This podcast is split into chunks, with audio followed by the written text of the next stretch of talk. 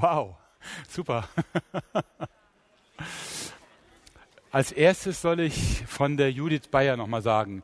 Ähm, also wir haben genau dreiviertel Stunde, ja, das ist ähm, Schulunterrichtsstunde. Und um halb vier, also 15.30 Uhr ist dann die nächste Stunde.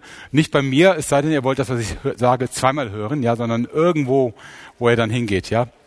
Also so ist es geplant. Sie sagt, das wäre nicht allen ganz deutlich gewesen. 15.30 Uhr geht's dann weiter. 15.20 Uhr hier Schluss.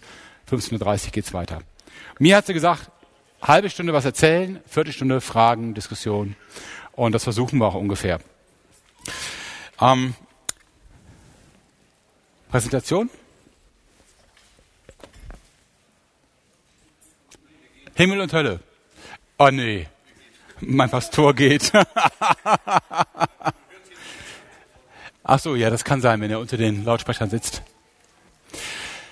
Ähm, ich würde am Anfang kurz drei Bücher vorstellen zum Thema. Es gibt äh, eine ganze Reihe von Büchern und gerade weil es heute auch in der evangelikalen Szene überhaupt nicht eindeutig ist, wie Hölle, Tod und was danach kommt zu interpretieren ist, ähm, haben wir enorm viel Literatur. Ich stelle nur noch mal drei Bücher vor, die ich für mich sehr hilfreich finde.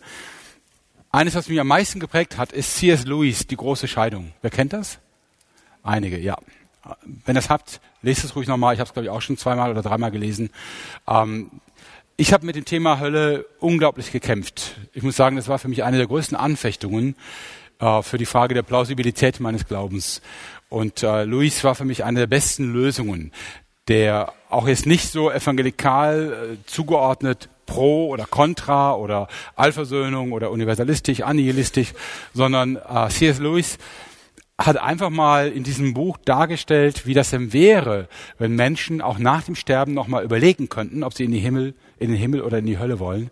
Und das ist sehr spannend, typische Louische Art, also sehr zu empfehlen. Ich glaube, es wird noch weiter aufgelegt, ist ein altes Buch, das hier ist auch eine Neuauflage, C.S. Lewis, Die große Scheidung.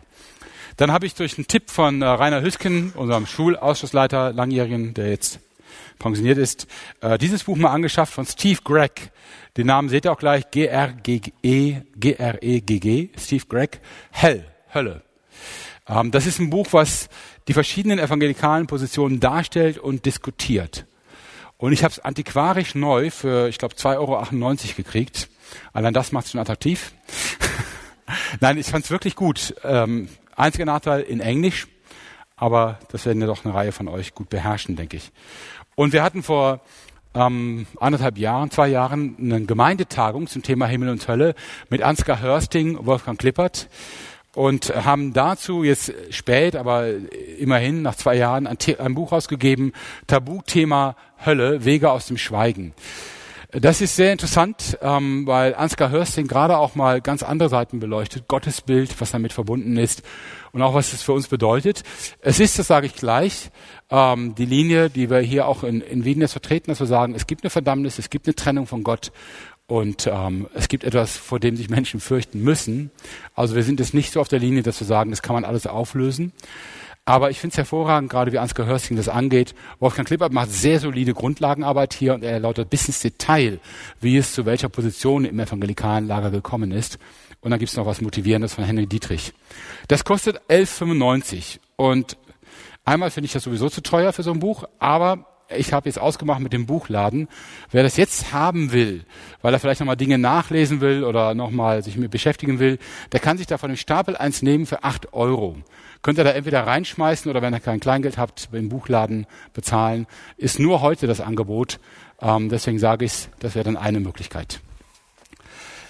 Okay, Nächste Folie bitte. Vielleicht ähm, mit diesem Vorkommen zum Thema Gehenna gleich ein paar allgemeine Vorbemerkungen zum Thema Hölle überhaupt. Warum muss man es eigentlich diskutieren und warum gibt es überhaupt ähm, den Bedarf bei uns Evangelikalen über das Thema nachzudenken? Das Erste, das sage ich jetzt schon mal so im, im Voraus, ist natürlich ähm, der Gedanke an eine Verdammnis, wie immer man sich die vorstellt, ich glaube, keiner wird jetzt am mittelalterlichen Bildern kleben von äh, Menschen, die nackt in ein Feuer fallen, wo kleine Dämonen mit dreizackigen Spießen sie quälen oder ähnlichem, wie man es im Mittelalter gemacht hat. Ähm, aber auch wenn wir nicht diesen Bildern anhängen, ist der Gedanke, dass es eine Strafe gibt, die ewig dauert, ist für unsere Kultur, für die westliche Kultur, die postmoderne Kultur, eine reine Zumutung. Sie ist, er ist unerträglich. Er verträgt sich aus geistesgeschichtlichen Gründen null mit allem, was wir unter Humanismus und Gerechtigkeit verstehen. Und von daher ist er im Grunde genommen auch nicht mehr transportabel. Ihr hattet ja mitbekommen vielleicht, dass vor ein paar Jahren der Evangelist Ralf Steinert von der AGB bei einer Evangelisation als Prediger quasi entlassen wurde während der Evangelisation, nicht weil er über Hölle gesprochen hatte, sondern über Gericht. Und das war schon zu viel. Und das war eine Pro-Christ-Evangelisation, so eine Jesus-Haus-Geschichte in Süddeutschland gewesen. Der Gedanke ist unzumutbar. Die Überlegung, dass Gott straft, ist in sich schon für Menschen schwer zu fassen. Aber dass ein begrenztes Leben hier ewige Konsequenzen hat, ist quasi nicht mehr vermittelbar in unserer Zeit. Und das lässt auch uns Evangelikale natürlich diskutieren. Ich will erstmal darstellen, was für Positionen wir haben, was es gibt dazu. Dann werde ich so ein paar Zitate geben und dann nochmal so ein paar abschließende Bemerkungen. Und dann hoffe ich, dass wir noch ein bisschen Zeit für Diskussion haben. Wenn ihr oben mal die Vorkommen von Gehenna, also dem Wort, was man mit Hölle übersetzen würde, äh, wenn ihr das Vorkommen im Neuen Testament betrachtet, glaube ich, dass auf den ersten Blick etwas auffällt. Nämlich was? Matthäus ist sehr stark, ja, und der Markus und Lukas haben im Grunde genommen die gleichen Stellen bei, bei, wie bei Matthäus. Also vor allem diese Stelle, ähm, sorgt euch nicht um euren Leib, sorgt euch um, um den, der eure Seele in der Hölle, in die Hölle werfen kann. Also sehr ähnliche Stellen. Also Matthäus hat einen Schwerpunkt. Was fällt noch auf? Johannes fehlt. Der Befund ist insgesamt klein. Und wer fehlt zum Beispiel vollständig? Paulus, ja. Äh, das Wort Hölle kommt in seinen Schriften nicht vor, ja. Und bei Jakobus muss man sagen, kommt es zwar vor, aber ähm, nicht im Sinne von Gericht. Da geht es nur um die Zunge, die wie ein Feuer brennt und von der Hölle entzündet ist.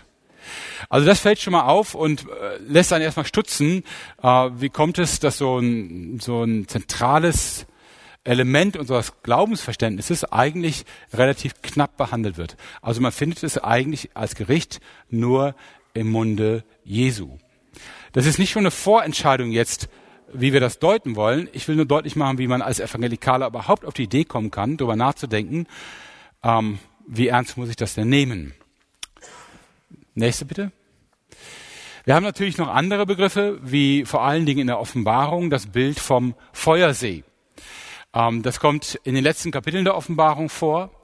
Und wenn man das so will, wenn man es so nimmt, im Gleichnis vom reichen Mann und armen Lazarus, wo der reiche Mann, ich das voraus, ihr kennt das alle, ihr seid ja alles Ex-Wiedenester, wo der reiche Mann äh, aufwacht, in Qualen heißt es eigentlich, und er sagt, ich leide Pein in dieser Flamme. Allerdings spricht das Gleichnis vom Hades und nicht von Gehenna, also vom Totenreich und nicht von dem, was wir als Hölle verstehen. Das nun mal ein ganz kleiner Aufriss zum, zum Befund. Es gibt natürlich viele andere Worte. Zorn Gottes, Verdammnis kommt vor, Gericht natürlich, aber wenig Erklärungen zu den Fragen, die wir haben. Wie schwer ist das Gericht? Wozu führt es? Und wie lange dauert es? Ich will euch jetzt mal drei, die drei Hauptpositionen der Evangelikalen kurz vorstellen, anhand der Folien. Nächste Folie bitte. Ähm, und die habe ich jetzt mal genannt, ewige Qual, bedingte Unsterblichkeit und universale Versöhnung. Die sind aus dem Buch von Greg, den ich eben vorgestellt habe. Und ich habe mal ein paar Dinge nebeneinander geschrieben, dass man sie zuordnen kann. Ewige Qual wird wurde vertreten von Tertullian, Augustin, Thomas von Aquin und heute auch von vielen evangelikalen Theologen. Es gibt nicht wenige Evangelikale, die den Glauben an eine ewige Qual auch als Voraussetzung halten, um richtig gläubig zu sein. Also wenn man das bezweifelt, gibt es dann schon offenen Aufruhr in der evangelikalen Szene. Bedingte Unsterblichkeit ähm, ich erläutere gleich, was das bedeutet. Das vertritt zum Beispiel John Stott, der berühmte Evangelikale aus England, einer der wichtigsten evangelikalen Theologen, die wir haben. Clark Pinnock, Greg Boyd, Roger Foster, John Wenham, Michael Green, vielleicht kennen den noch manche, auch von den Älteren, Edward William Fudge, Glenn Peoples, Ben Withington, F.F. Bruce, der dürfte vielleicht bekannt sein durch seine Kommentare. Withington hat ebenfalls Kommentare geschrieben. Und die universale Versöhnung oder das, was auch Allversöhnung genannt wird, finden wir schon bei Origenes, Gregor von Nyssans, Gregor von Nazianzus, William Law, George MacDonald, Hannah with the Smiths, Farrar, William Barclay, der ist bekannter, diese rote Auslegungsreihe, Barclay, kennt ihr vielleicht. Jacques Ellul, Thomas Talbot, Rob Bell. Der ist natürlich mittlerweile der bekannteste und aktuellste. Erstens, weil er ein genial guter Prediger ist. Zweitens, weil er eine Riesengemeinde gegründet hat. Und drittens, weil er mit vielen Konferenzen unterwegs ist. Auch schon mal in Deutschland. Und da war er vor einigen Jahren bei einer Jugendkonferenz von Willow Creek und hat unter anderem über dieses Thema gesprochen und eine Menge Wellen geschlagen im evangelikalen Lager. Wie kennzeichnen sich diese drei Richtungen? Ewige Qual. Der Mensch ist im Prinzip unsterblich. Das heißt, alle Menschen werden wieder auferstehen, Offenbarung 20, und dann entweder in das Himmelreich hineingehen oder in die, in den Feuersee, wie es in Offenbarung heißt, wo ewige Qual sein wird. Der Tod als der Lohn der Sünde ist nur der erste Teil der Strafe. Der eigentliche Teil ist dann die ewige Trennung von Gott. Und die Abwesenheit von Gott, Trennung von Gott bedeutet Abwesenheit von Licht, Freude, Trost, alles, was das Leben ausmacht. Es ist quasi ein Unleben, ein Nichtleben, aber eine Existenz. Bedingte Unsterblichkeit, da wird die Frage, ob der Mensch im Prinzip unsterblich ist oder wie es die Katholiken sagen würden, ob er eine unsterbliche Seele hat, die wird verneint mit einem gewissen Recht, weil tatsächlich man eigentlich nicht so sehr von der Bibel ableiten kann, dass es sowas wie eine wandernde Seele gibt. Das stammt eher aus dem Platonismus und ist über den Platonismus, Neuplatonismus, später in die katholische Kirche eingewandert. Und äh, die Theologen dieser Linie sagen, der Mensch stirbt und ist tot, fertig. Ja, die Seele stirbt. Ewiges Leben von Gott gibt es dann nur für die Gläubigen an Christus. Gläubige, Ungläubige werden in der Bibel nie als unsterblich erklärt, sondern als verzehrt, vergangen, tot, zerstört. Und das dritte, universale Versöhnung. Gott will, dass alle Menschen gerettet werden. Christus erlöste die ganze Welt. 1. Timotheus 2, Kolosser 1, da haben wir solche Aussagen, Versöhnung der ganzen Welt. Oder Gott will, dass alle Menschen gerettet werden. Wenn Christus dieses Ziel, das er hat, nicht bekommt, dann hat er nicht wirklich gesiegt am Kreuz. Ja? Dann hat eigentlich doch der Teufel gewonnen und das kann nicht sein. Das wäre ein Argument für diese dritte Position. Nächste Folie bitte. Nochmal zur linken Position. Ewige Qual ist Folge der Sünde gegen den ewigen Gott, aber die Geretteten werden trotzdem nicht ewig trauern. Das ist eine der großen Anfechtungen bei dieser Lehre. Wie kann ich im Himmel glücklich sein, wenn, ich sag's mal ganz schlimm, vielleicht mein Ehepartner, mein Kind, meine Geschwister gleichzeitig in der Hölle sind und leiden? Ist das denn überhaupt Glück im Himmel? In dieser Position wird gesagt, die Geretteten werden irgendwie trotzdem glücklich sein und sich nichts draus machen. Ist jetzt im Moment aber nicht so ein ganz starker Trost. Ähm, kann man nur annehmen. Bei der bedingten Unsterblichkeit, die Strafe der Ungerechten, die Strafe richtet sich nach der Schuld und ist nicht für alle gleich. Die Strafe der Ungerechten ist ewig, permanent, unwiderrufbar, aber nicht die Form der Bestrafung. Tod für immer ist schon genug Strafe.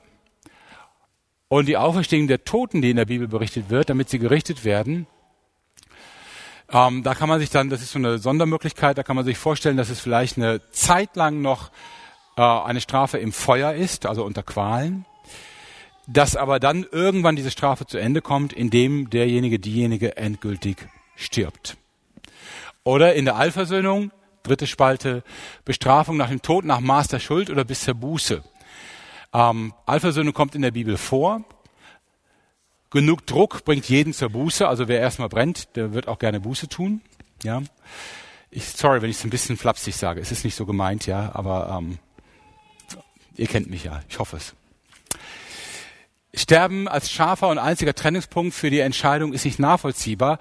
Das ist ein Argument der Allversöhner, dass sie sagen, äh, wieso muss die Möglichkeit zur Entscheidung mit dem Leben enden? Wieso ist das so ein, ein scharfer Trennstrich?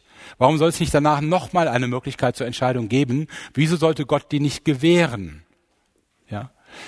Allversöhnung fährte kein christliches Dogma und Allversöhnung war phasenweise die Mehrheitsmeinung der Kirche. Das kann ich jetzt nicht widerlegen, auch nicht bestätigen, nur so habe ich es gelesen, dass es so sei. Nächste Folie bitte. Rob Bell hat in seinem Buch Das letzte Wort hat die Liebe ähm, unsere postmoderne Befindlichkeit wunderbar auf den Punkt gebracht. Ich finde, er hat ein super Empfinden dafür, wie wir ticken, wie wir denken, was uns ausmacht als Menschen des 21. Jahrhunderts. Ich lese es mal vor. Eine Geschichte zu erzählen, in der Milliarden Menschen für immer irgendwo im Universum in einem schwarzen Loch endloser Qual und Pein ausweglos gefangen sind, ist keine besonders gute Geschichte. Eine Geschichte zu erzählen über einen Gott, der mitleidlos und unnachgiebig Strafen über Menschen verhängt, weil sie in dem kurzen Zeitfenster das Leben genannt wird, nicht die richtigen Dinge getan oder gesagt oder geglaubt haben, ist keine besonders gute Geschichte. Umgekehrt, dass alle Gottes gute Welt gemeinsam genießen, ohne Erniedrigung, ohne Scham, dass Gerechtigkeit siegt und alles Unrecht richtiggestellt wird, ist andererseits eine bessere Geschichte. Sie ist größer, liebevoller, umfassender als jede andere Geschichte über den letztgültigen Verlauf, den die Welt nehmen wird. Man kann sicher Einwände gegen diese Geschichte haben, aber man muss zugeben, dass sie passend und angemessen ist und dass es christlich ist, sie sich zu wünschen, sich zu wünschen, dass sie wahr ist und zu erwägen, ob sie möglich sein könnte. Ich denke, das ist verstehbar, ne? so ticken wir letztlich alle. Das ist unser aller Empfinden. Ich wäre Gott auf den Knien dankbar, sowieso bin ich auch so, aber ich wäre Ihnen auf den Knien dankbar, wenn das so ist. Und wenn man sagen kann, am Ende wird alles gut für alle Menschen, ohne Ausnahme. Ja. Nächste Folie. Dagegen schreibt John MacArthur, der dürfte auch einigen bekannt sein, ähm, ziemlich konservativer Ausleger aus Amerika, hat auch einige kleine Bibelschulen hier in Deutschland. Rob Bell hat mit seinen zweifelnden Fragen nicht recht. Die biblische Wahrheit ist an dieser Stelle kristallklar, zum Beispiel 1. Timotheus 6, Vers 3 und 4. Und für alle Christusnachfolger eindeutig. Wir haben nicht nur die Pflicht, Rob Bells Irrtümer herauszustellen, zu widerlegen und außer Gefecht zu setzen, sondern auch die Leute unter seinem Einfluss zu drängen, so schnell und so weit wie möglich von ihm wegzurennen, damit sie sich nicht in der ewigen Hölle wiederfinden, die er leugnet. Es ist nicht damit getan, untätig herumzusitzen, während jemand, der die Gefahr der Hölle leugnet, in Mengen Söhne der Hölle hervorbringt. Klare Ansage. Wie immer in der Theologie gibt es mehrere Positionen zu einem Thema. Nächste Folie bitte. Jürgen Moltmann ist kein evangelikaler Theologe natürlich, schreibt in der Theologie der Hoffnung schon sehr viel früher.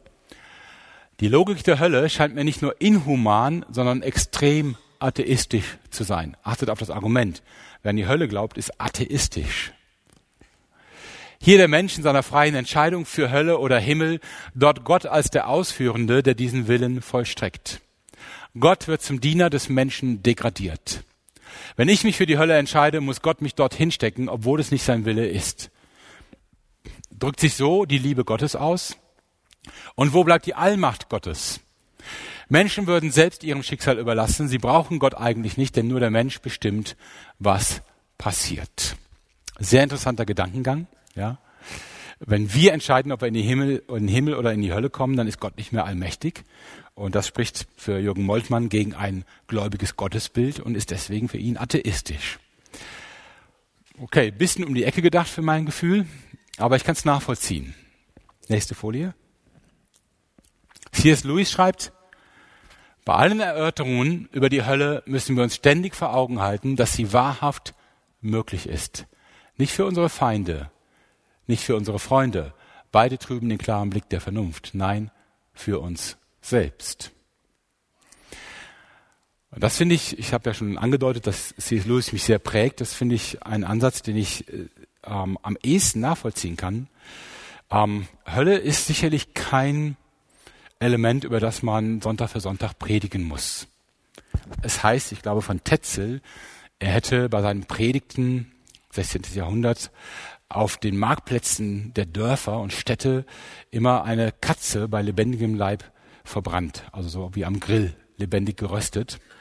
Ähm, und ich habe mir sagen lassen, ich habe es noch nicht nachvollzogen im Experiment, aber ich habe mir sagen lassen, es muss ein wahnsinnig schreckliches Geschrei sein, was die Katze abgibt. Ja, und äh, das ist so wie so ein, so ein äh, Aufreißer ne, bei der Fiuco. Danach kommen dann ganz viele Leute und wollen wissen, was man zu sagen hat.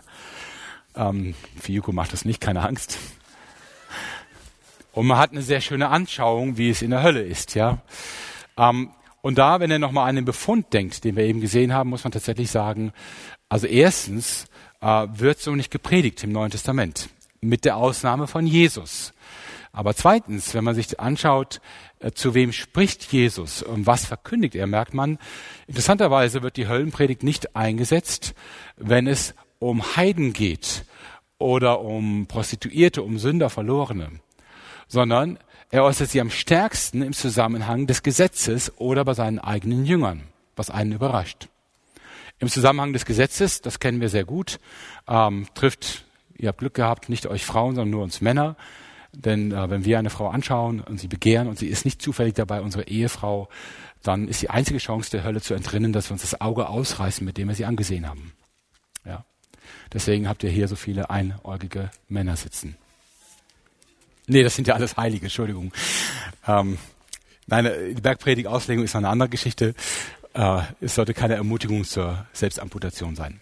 Aber das ist da, wo Jesus sagt, besser, du gehst mit einem Auge in den Himmel, als mit zwei Augen in die Hölle. Da kommt sie vor. Und das ist ein sehr klares Wort an Fromme. Ja, die Bergpredigt greift ja quasi die, die Frömmigkeit der schriftgelehrten Pharisäer, der strengen Juden auf und sagt, äh, das reicht gar nicht. Ähm, da müsstet ihr viel mehr drauflegen, um der Hölle zu entkommen. Also von daher ist dieser Gedanke von C.S. Lewis bezeichnend und gut, dass er sagt, Hölle ist nicht das Problem in der Verkündigung für andere. Also du musst nicht anderen die Hölle heiß machen. Ähm, Jesus spricht existenziell. Das heißt, wenn ich an die Hölle denke, muss ich erstmal daran denken, bin ich auf dem richtigen Weg? Ist bei mir alles klar? Und keine Angst, wenn du irgendwas von Christus weißt, und das solltet ihr als ehemalige vom Wiedenest, dann seid ihr auf dem richtigen Weg, ja. Ich will euch jetzt nicht verunsichern. Ähm, aber Jesus musste natürlich Menschen verunsichern, die sich mit ihm schwer taten und nicht einsehen konnten, dass sie zu ihrer Frömmigkeit auch noch einen Erretter, einen Erlöser brauchen. Aber es geht um mich selbst. Äh, wenn einer Angst vor der Hölle hat, ähm, da kann man mit umgehen. Da kann man was zu sagen und sagen, du kannst diese Angst heute loswerden. Nicht indem wir die Hölle beseitigen, sondern indem du einfach den richtigen Schritt gehst auf Jesus zu. Es ist also kein Thema, äh, wo es in unseren Kontexten häufig, so häufig vorkommt, kein Thema, und so wird es auch im Neuen Testament nie angesprochen, kommt meine Mutter, mein Vater, mein Bruder, meine Schwester, mein Kind und so weiter, kommen die jetzt in die Hölle. Diese Gedanken, die uns so stark beschäftigen, werden in der Bibel so nicht thematisiert. Vielleicht mit einer einzigen Ausnahme, da ist aber von Hölle nicht die Rede, nämlich als Paulus in Römer 9 ausdrückt, wie sehr ihn die Verlorenheit seiner Geschwister im Volk Israel plagt. Aber selbst da spricht er nicht von der Hölle, sondern einfach nur davon, dass sie das nicht erfassen, was für sie gegeben wurde. Also nochmal, wenn ein Mensch Angst vor der Hölle hat, dann brauche ich ihm nicht zu sagen, würde ich auch nicht, naja, vielleicht gibt es die ja gar nicht oder du verstehst es falsch. Und ich würde ihm sagen, super, dass du merkst, um was es geht. Und es gibt einen ganz einfachen Weg raus. Und der geht übers Kreuz. Der Gedanke, dass ich Angst um andere Menschen habe und mir anfange vorzustellen, wie wäre das, wenn die in der Hölle sind und ich im Himmel, ist dann der Himmel überhaupt Himmel für mich? Will ich das überhaupt so glauben? Dieser Gedanke, der ist im Neuen Testament tatsächlich so nicht vorhanden. Der wird so nicht diskutiert. Nächste Folie bitte. Greg, zählt zwei Strategien aus, auf, wie man versucht, ähm, eine Existenz der Hölle irgendwie zu rechtfertigen. Er nennt sich kalvinistisch und arminianisch. Äh, kalvinistisch im Sinne der Erwählung. Gott ist souverän und kann retten, wen er will.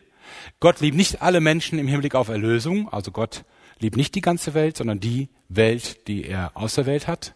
Und Gott verlangt nicht wirklich danach, dass alle Menschen erlöst werden. Ähm, hier bekommt Gott, wenn man an die Kritik von Moltmann denkt, hier bekommt Gott seine Allmacht zurück. Nicht der Mensch entscheidet, sondern Gott entscheidet. Das ist für Calvin ja sehr wichtig gewesen und ist es auch noch heute in der reformierten Theologie. Ihr denkt als Evangelikalier, ihr hättet euch entschieden. Ein Calvinist würde sagen, völliger Quatsch. Gott hat sich für euch entschieden. Ja, lange, lange, bevor du überhaupt darüber nachgedacht hast, ob du mit ihm unterwegs sein willst. Calvinismus, kennt ihr noch, ne? Hoffe ich. Der Arminianismus ist quasi das Gegenstück und so ein bisschen eher das, was heute Evangelikale vertreten, die wir so kennen. Gott liebt alle Menschen und will sie retten. Aufgrund des freien Willens des Menschen jedoch widerstehen ihm einige, so dass er sie nicht retten kann. Das Ende der Menschen ist so, wie er es entscheidet. Das ist auch ein bisschen das, was C.S. Lewis andeutet. Ähm, und ich äh, habe ja gesagt, das ist das, wo ich am ehesten zu tendiere. Ähm, die Hölle ist kein Ort, in dem sich der Mensch wiederfindet und sagt, wie konnte das nur passieren und warum habe ich das nicht gemerkt, sondern es ist ein Ort, den er gewählt hat. Das heißt nicht, dass er davon begeistert ist, aber C.S. Lewis führt das in seinem Buch Die große Scheidung sehr, sehr schön aus, dass selbst wenn die Menschen sich umentscheiden könnten, die meisten wahrscheinlich in die Hölle zurückgehen würden. Weil du entscheidest ja nicht zwischen Hölle und irgendwas, sondern du entscheidest immer zwischen Hölle und Gottes Gegenwart. Und wenn du entschieden bist, niemals Gottes Gegenwart zu wollen, ist dein Leben Hölle, jetzt schon und für immer. Das ist mehr armenianisch, und auch wenn ich Calvin eigentlich jetzt gar nicht so schlecht finde an vielen Punkten, aber ähm, hier bin ich deutlich mehr Armenianer und würde sagen, ja, dazu tendiere ich auch. Greg sagt aber, diese Lehre erklärt zwar, warum ein liebender Gott die Hölle nicht verhindern kann, aber nicht, warum diese Hölle unendlich sein muss. Die Strafe wirkt vollständig unangemessen. Und das ist das Problem. Also, dass jemand etwas Strafe bekommt oder vielleicht sogar mehr Strafe, als er hier Jahre gelebt hat, sagen wir mal 100 Jahre oder 200 Jahre, das würde ja eigentlich schon reichen, um ihm zu sagen, du solltest dich jetzt für Jesus entscheiden. Aber muss man gleich mit der Ewigkeit kommen? Ja, ähm, das bleibt eine offene Frage. Warum muss das für immer sein? Nächste Folie bitte. Vier Gründe, sagt Greg, gibt es, warum wir heute über die Höllenstrafe Bescheid wissen müssen. Zum einen, weil viele danach fragen, was ist mit meinen Angehörigen, die nicht gläubig waren? Zum Zweiten muss man zugeben, ist heute die Hölle, wenn sie denn mit verkündigt wird, sicherlich eines der größten Hindernisse, zu glauben, dass Gott ein Gott der Liebe ist. Das ist für Menschen unserer Kultur nicht vereinbar. Das kriegen die nicht überein. Und für uns selber wahrscheinlich auch nicht. Wir vermeiden es nur darüber nachzudenken. Ja. Aber wenn wir es tun, für die meisten von uns ist es auch eine Anfechtung, wirklich schwierig. Dann ist es wichtig zu verstehen, wie ist jetzt der Charakter Gottes? Ist er lieb nur für einige und für die anderen furchtbar? Hebräerbrief, schrecklich ist es, in die Hände des lebendigen Gottes zu fallen. Ist also beides, lieb und schrecklich. Es gibt so bestimmte hinduistische Gottheiten, die haben so, ein, so eine Doppelpersönlichkeit. Ja. Ähm, dazu gehört zum Beispiel Kali, die Gattin von Shiva.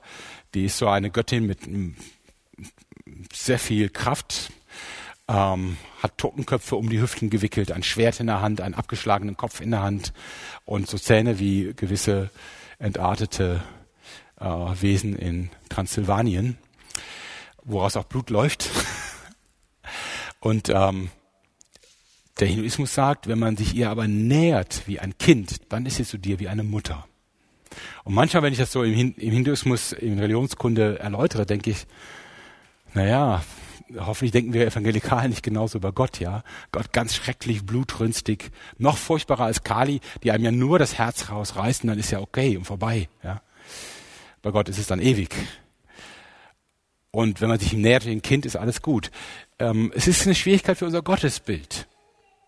Die Frage, wie vereinbart sich damit die Hölle? Und das vierte, ähm, der Gedanke an die Hölle dehumanisiert das Denken. Da habe ich das mal selber hintergeschrieben, das kommt nicht von Greg. Ich finde das einen wichtigen Ansätzen, Ansatz. Die Hölle widerspricht im tiefsten dem Humanismus und damit den zentralen Werten unserer Gesellschaft, also dem Verständnis von Menschen als dem Mittelpunkt und Maßstab aller Wertvorstellungen.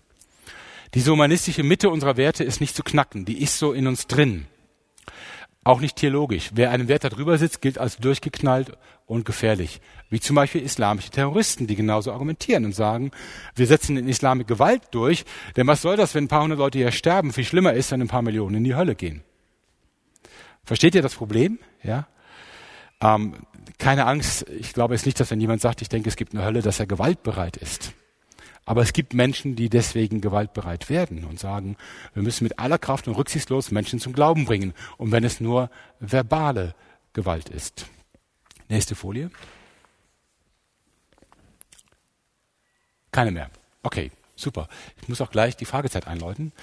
Ähm, ich fasse mal ganz kurz zusammen, was wir besprochen haben. Warum wird Hölle überhaupt diskutiert? Zum einen, weil die Befunde im Neuen Testament sehr, sehr ungleichmäßig verteilt sind und weil sie oft in Kontexten auftaucht, wo man sie so gar nicht zuordnet. Zum Beispiel eben nicht für die Außenstehenden als Verkündigung, sondern für die Frommen bei Jesus. Das Zweite, wir haben mit der Hölle ein massives geistesgeschichtlich-kulturelles Problem. Sie widerspricht allem, was wir heute für wertvoll und wichtig halten. Und die, die bei mir Kulturanthropologie hatten, wissen, die Wertemitte unserer Kultur ist sowas von stabil und unveränderbar, da kann man fast nicht gegen an. Wir denken humanistisch und wir können uns nicht vorstellen, dass es sein kann, dass jemand eine Ewigkeit, also Milliarden mal Milliarden Jahre, jeden Tag bis aufs Schlimmste leidet, weil er für ein paar Jahre hier auf der Erde ein paar Dinge falsch gemacht hat. Ja, das lässt sich für uns nicht vereinbaren. Deswegen wird auch in der evangelikalen Szene heftig diskutiert. Drei große Richtungen, es gibt sicherlich noch mehr, habe ich dargestellt, äh, abgeleitet von Greg in seinem Buch.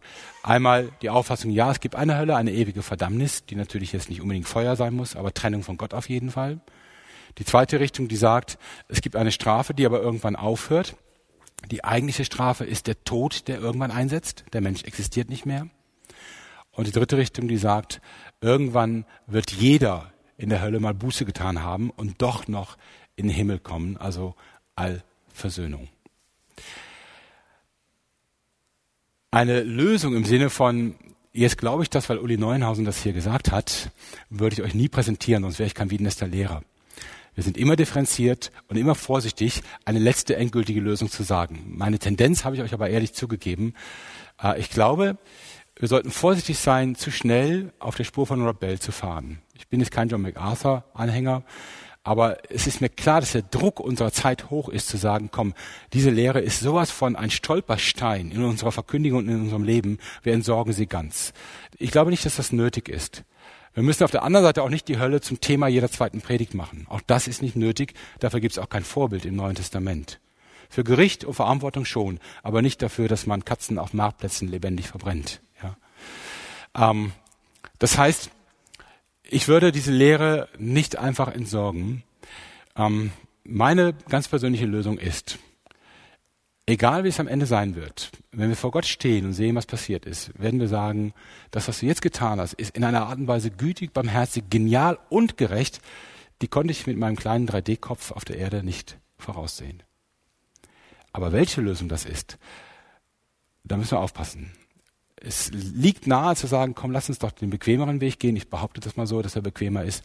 Rob Bells Spuren folgen, dann haben wir immer noch genug zu verkündigen. Das stimmt auch. Rob Bell ist Evangelikaler, der ist kein Abgefallener oder so. John MacArthur ist viel zu hart in seinem Urteil, finde ich. Aber ich würde es einfach mal stehen lassen, weil wenn ein Mensch tatsächlich Angst bekommt um sein Leben, dann wäre es fatal, wenn man sagt, vielleicht stirbst du ja auch nur. Und dann ist alles vorbei. Denn darauf hoffen ja viele Menschen in unserer Kultur. Vielleicht ist ja einfach nur der Tod, dann genieße ich eben das Leben und das war's. Und das würde ich gerne schon sagen, auch in der Verkündigung. Leute, du wirst nicht billig wegkommen. Ja? Und auch ein Hitler und so weiter wird nicht billig wegkommen, aber du auch nicht. Also wenn du meinst, du kriegst es ohne Gott hin, wirst du irgendwann dafür auch gerade stehen. Und es wird dir leid tun, egal wie viel Ewigkeit danach folgt. Du wirst dir in dem Augenblick wünschen, du hättest es anders gemacht. Hundertprozentig. Und ich kann für nichts garantieren. Das muss bleiben, meiner Meinung nach. Und hier mache ich jetzt mal einen Punkt und frage euch, habt ihr Fragen oder Anmerkungen oder den Blitzgedanken, den ich nicht gesagt habe und der alles noch viel besser löst? Doris. Ich denke, ähm, ich tue mich immer schwer damit, die Ewigkeit mit den 70, 80 Jahren, wie wir ich tue mich immer schwer damit, die Ewigkeit mit den 70, 80 Jahren, die wir hier leben, zu vergleichen. Denn in der Ewigkeit gibt es keine Zeit. Die ist weder lang noch kurz. Die Ewigkeit ist ja ein zeitloser Zustand. Wenn wir also tot sind, werden wir jetzt nicht eine ewige Zeit, wir können es uns ja nicht ohne Zeit vorstellen, bestraft oder belohnt, sondern ich denke, wir sind dann in einem zeitlosen Zustand der Gottesferne oder Zustand der Gottesnähe, wo ich jetzt nicht sagen kann, jetzt singe ich das eine Lied und dann falle ich auf die Knie und dann und dann eben zeitlich hintereinander, sondern einfach ein Zustand, ein, ein Sein und nicht mehr ein Tun dass man das irgendwie nicht von der Zeitlänge vergleichen kann. Mhm. Danke. Äh, dazu ein äh, Gedanke. Ich äh, fand das eindeutig, dass, dass Jesus das Wort äh, Gehenna benutzt hat, Hölle benutzt hat. Und gerade zu diesem äh, Ewigkeits- und, und Zeitproblem, Jesus äh, bringt er dann den Fokus, wenn du jetzt überlegst, was, was würde man jetzt denken, nachdem so ein Wort zu dir kommt, das von Hölle spricht, dann kommt es für mich so an, als ob Jesus den Fokus auf das Leben jetzt, auf diese 70, 80 Jahre jetzt lenkt und nicht auf eine Zukunft, die nach dem Tod kommt. Ja. Und, und das finde ich eine sehr spannende Sache, weil das ist dann, es ist, wie du meinst, Uli, es leugnet nicht diese Existenz, es spricht von der Hölle, aber der Bezug ist ein ganz klar zeitlicher Bezug. Wenn du jetzt diese Frau da ansiehst, die nicht deine Frau ist, dann weißt du, dass das nicht, kein gutes Ende haben wird. Jetzt schon auf dieser Welt, weil dadurch deine Beziehung, die du hast, also erschwert wird. Und darüber hinaus kannst du dir nur noch Schlimmeres vorstellen. Ja. Ja. Danke. Also finde ich beides sehr wichtige Gedanken. Ähm, und das ist wahrscheinlich unser Problem, dass wir quasi Ewigkeit als Zeit denken und nicht als Zustand. Finde ich eine sehr gute Anmerkung. Und das ist ja genau, was, was Luis andeutet. Ja. Wenn du über Hölle nachdenkst, denkst du über dich nach. Ja. Und es geht jetzt um dein Jetzt, um das Leben hier. Also vielen Dank auch nochmal für den Hinweis. Und das wäre auch nochmal mein Argument. Ich hoffe, das, das habe ich von dir richtig verstanden. Mein Argument zu sagen, lass uns nicht zu schnell diese Lehre aufweichen und entsorgen. Ähm, wenn wir Menschen irgendwann sagen, also du kannst in den Himmel kommen oder alternativ bist du einfach nicht mehr da, fürchte ich, dass viele Menschen fälschlicherweise denken würden, ach, das ist eine Alternative. Ähm, eigentlich dürfen wir das nicht sagen. Ja. Okay? Noch Fragen, Anmerkungen?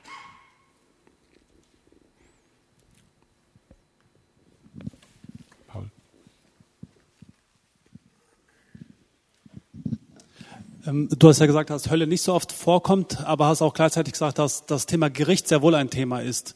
Ähm, gibt es Konsequenzen von dem Gericht Gottes oder hat das gar nichts mit Himmel und Hölle zu tun? Ja gut, ich hoffe, ich verstehe deine Frage jetzt richtig. Äh, wo haben wir Gericht? Wir haben diese beiden Gerichte, von denen gesprochen wird, der Richterstuhl Christi, vor dem auch die Christen erscheinen. Ähm, 1. Korintherbrief, Kapitel 3, das Werk wird geprüft, durch das, man, durch das man aber gerettet wird, auch wenn es negativ ausgeht. Und es gibt das große Endgericht oder jüngstes Gericht, den Tag des Herrn, Offenbarung 20 am Ende und angedeutet in vielen Briefen, wo alle Menschen, das sagt Offenbarung 20, auferstehen und vor ihm erscheinen werden. Ähm, in Offenbarung 20 steht eindeutig, dass diese Menschen wieder lebendig werden, egal wo sie gewesen sind. Das Meer gibt seine Toten her, die Erde, der Untergrund und so weiter. Und egal in welchem Zustand sie gestorben sind, alle werden wieder lebendig. Und ähm, dann kommt nur noch der Hinweis, dass sie nach ihren Werken gerichtet werden und dass die, die nicht im Buch des Lebens gefunden werden, in den Feuersee geworfen werden, den zweiten Tod. Jetzt hängt es davon ab, wie du dogmatisch, wie du dogmatisch eingespurt bist. Wenn du sagst, okay, es gibt ein, ein Ende, Annihilismus, also es wird irgendwann ausgelöscht, die Seele, dann verstehst du den zweiten Tod als Tod und damit ist es vorbei. Es gibt aber andere Aussagen, auch in der Offenbarung, die sagen, dass die Qual im zweiten Tod bleibt und nicht aufhört. Oder eben, du stellst dir vor, das ist eben die Form der Hölle, die hier angedeutet wird. War das die Frage oder ging noch in eine andere Richtung? Okay, alles klar.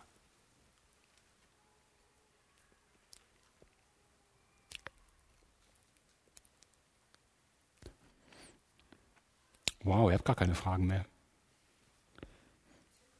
Doch, da hinten ist noch eine.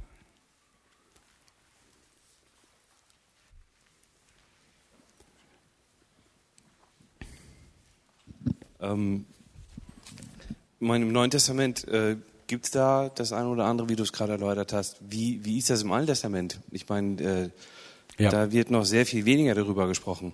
Und ja, ähm, da geht man auch völlig anders mit Tod und so weiter um. Also es wird kaum thematisiert. Da werden viel mehr Themen ähm, berührt, die in der Gegenwart aktuell sind und viel weniger vom, also selbst das Jenseits ist da jetzt nicht das große, äh, das große Thema. Ja. Das ist natürlich die Schwierigkeit, eigentlich auch für den Gedanken der Auferstehung. Auch der ist im Alten Testament höchstens angedeutet. Ähm, Jesus diskutiert das ja mit den Sadduzäern die nicht an die Auferstehung glauben. Und ähm, man sieht, man weiß, dass es Gericht gibt und der Gedanke der Gehenna, also ich meine es nicht Hölle, sondern Gehenna, der stammt ja aus dem Alten Testament, also die Idee dieses Tales, Gehenna ist einfach nur das Tal Hinnon, das äh, angesprochen wird, dieses Tales, in äh, dem halt früher dem Moloch geopfert wurde, wo die Kinder verbrannt wurden. Ähm, das führt eigentlich im Alten Testament nur zu einer Stelle zurück, und zwar zu Jesaja 66, Vers 24. Da heißt es, äh, dass ein neuer Himmel, neue Erde sein wird. Und dann werden die Menschen aus dem neuen Himmel, der neuen Erde hinausgehen. Jesaja 66, Vers 24. und sich die Leichen der Menschen ansehen, die mit mir gebrochen haben, sagt Gott. Denn ihr Wurm wird nicht sterben und ihr Feuer nicht verlöschen und sie werden ein Abscheu sein für alles Fleisch. Das ist aber in Jesaja-Sprache trotzdem so uneindeutig, dass man nicht daraus schließen kann, dass das schon der Höllengedanke ist. Denn immerhin werden hier nicht von Menschen gesprochen, sondern von Leichen. Ja. Das heißt, eigentlich könnten sie auch schon tot sein. Ansonsten ist, glaube ich, deine Feststellung richtig. Ähm, Hölle ist in dem Sinne kein Thema im Alten Testament. Wie gesagt, Himmel und Auferstehung auch nur angedeutet, etwas mehr, aber Hölle im Grunde genommen gar nicht. Victor, wolltest du daraus noch einen Schluss ziehen oder? Da das ja, da das Neue Testament das Alte Testament zusammenhängt, ähm, finde ich, finde ich äh, die Spannung, ja, eben die, ähm, wie evangelisiere ich dann? Also wie, ich meine, ähm, was ist, was ist denn die gute Nachricht, wenn es eben nicht die Nachricht der Rettung ist? In dem Zusammenhang. Okay, das wäre jetzt ein Thema für ein Tagesseminar. Ähm, was hat denn Jesus eigentlich gebracht? Denn da, Jesus hat ja nur mit denen zu tun, die nur das Alte Testament kennen. Äh, wo setzt er an? Worauf baut er auf? Und in welche Richtung führt er weiter? Äh, was bedeutet Reich Gottes? Da bist du natürlich in der ganzen Reich Gottes Theologie. Wie gesagt, das wäre jetzt ein schönes Tagesseminar ähm, Reich Gottes im Alten Testament, bei den Jüngern und bei Jesus. Wieso führt er das weiter? Und wie wird es dann im Neuen Testament von Paulus und auch später in der Offenbarung weitergeführt? Für die 36 Sekunden, die ich jetzt noch habe für den Unterricht, ähm, ist das leider ein bisschen zu große Frage, Viktor. Wenn du mich damit durchkommen lässt. Schönen Dank.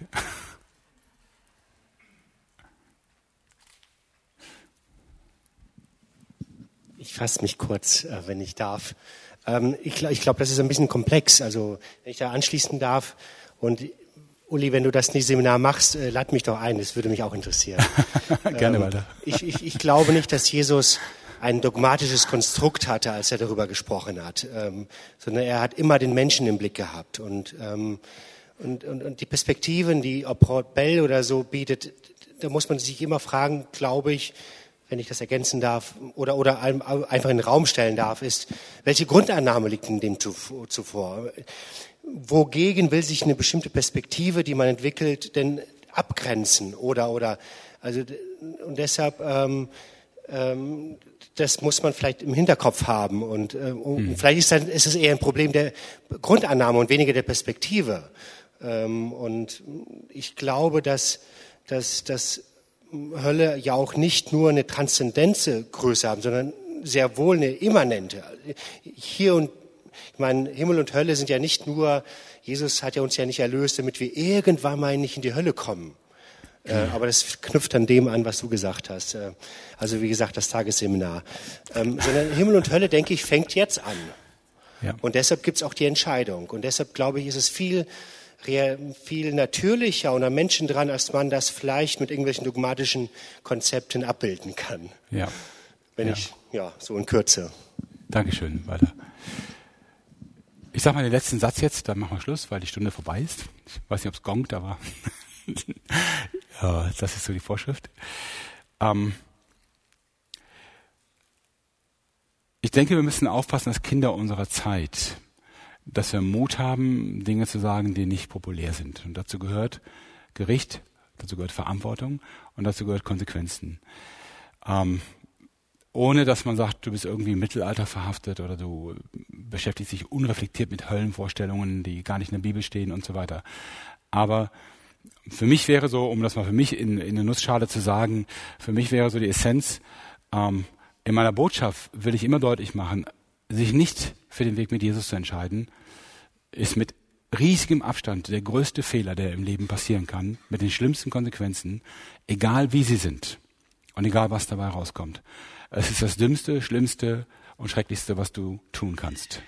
Und diese Botschaft, die müssen wir wach halten ohne dass wir ausmalen, Katzen verbrennen oder sonst irgendwas machen, um Leuten das vor Augen zu malen. Aber das muss bleiben. Und da ist so ein bisschen meine, mein Anliegen, vielleicht merkt ihr das auch, dass ich denke, äh, lass mal aufpassen, dass wir als Evangelikale uns das nicht nehmen lassen, nur weil Leute das nicht schön finden, wenn wir das sagen. Ja. Äh, wir müssen ihnen klar machen, es geht immer ums Ganze, um Leben und Tod. Schönen Dank fürs Zuhören und äh, euch noch eine schöne zweite Stunde gleich.